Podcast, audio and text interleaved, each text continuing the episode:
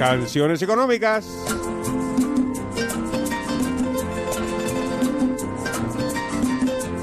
Pues mirar, la, la canción económica de hoy es tan, es tan subversiva que yo creo que no, no, no voy a hacer ninguna introducción, no vaya a ser que venga la autoridad competente y vamos, vamos a ponerla. Venga, ponla. ponla.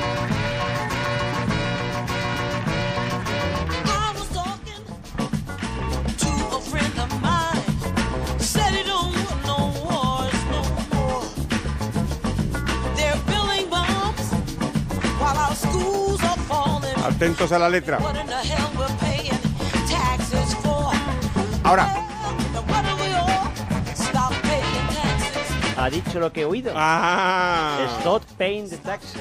Pues tenemos una canción de Sharon Jones y de Dap Kings que se llama What if we all stopped paying taxes? ¿Qué pasaría si dejamos todos de pagar impuestos? Por eso decía que era una canción realmente subversiva.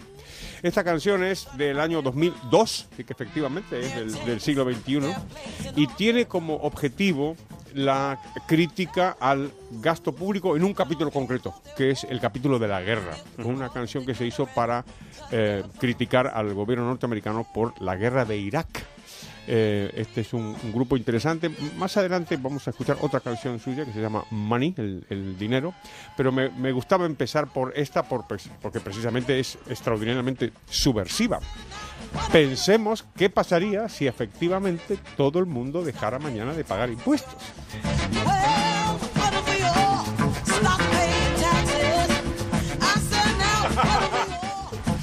Claro, ¿cuál es el problema de esto? Hay un problema de sincronización. No vaya a ser que, por ejemplo, nos ponemos de acuerdo, dejo de pagar impuestos yo y vosotros que os conozco, vamos, como si os hubiera parido, seguís pagando y viene la agencia tributaria por mí solamente. Ahora te mandamos la dirección a la agencia tributaria. Pues este es el, el asunto, efectivamente, la, la clave de la, de la coacción fiscal es convencer a una parte muy importante de la población de que pague. Si ese porcentaje de- importante de la población dejara de pagar, pues se acabaría la legitimidad de los, de los gobernantes y tendría, desde luego, muchos problemas.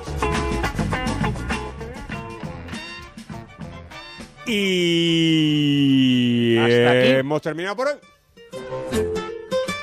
Pero queda aún un lunes de brújula de la economía de este mes de Queda un julio. lunes postrero, de hecho, el próximo lunes, en su emisora amiga, que es esta? que viene a ser esta, volverán Las canciones económicas. las canciones económicas.